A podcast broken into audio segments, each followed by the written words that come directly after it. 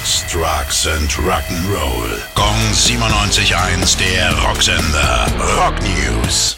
Nicky Six, Rob Zombie, John Five und Tommy Clefitis haben sich unter dem Namen LA Reds zusammengetan und beim Soundtrack für The Ice Road mitgearbeitet, einem neuen Film von Netflix. Ihre Single I've Been Everywhere wird heute veröffentlicht.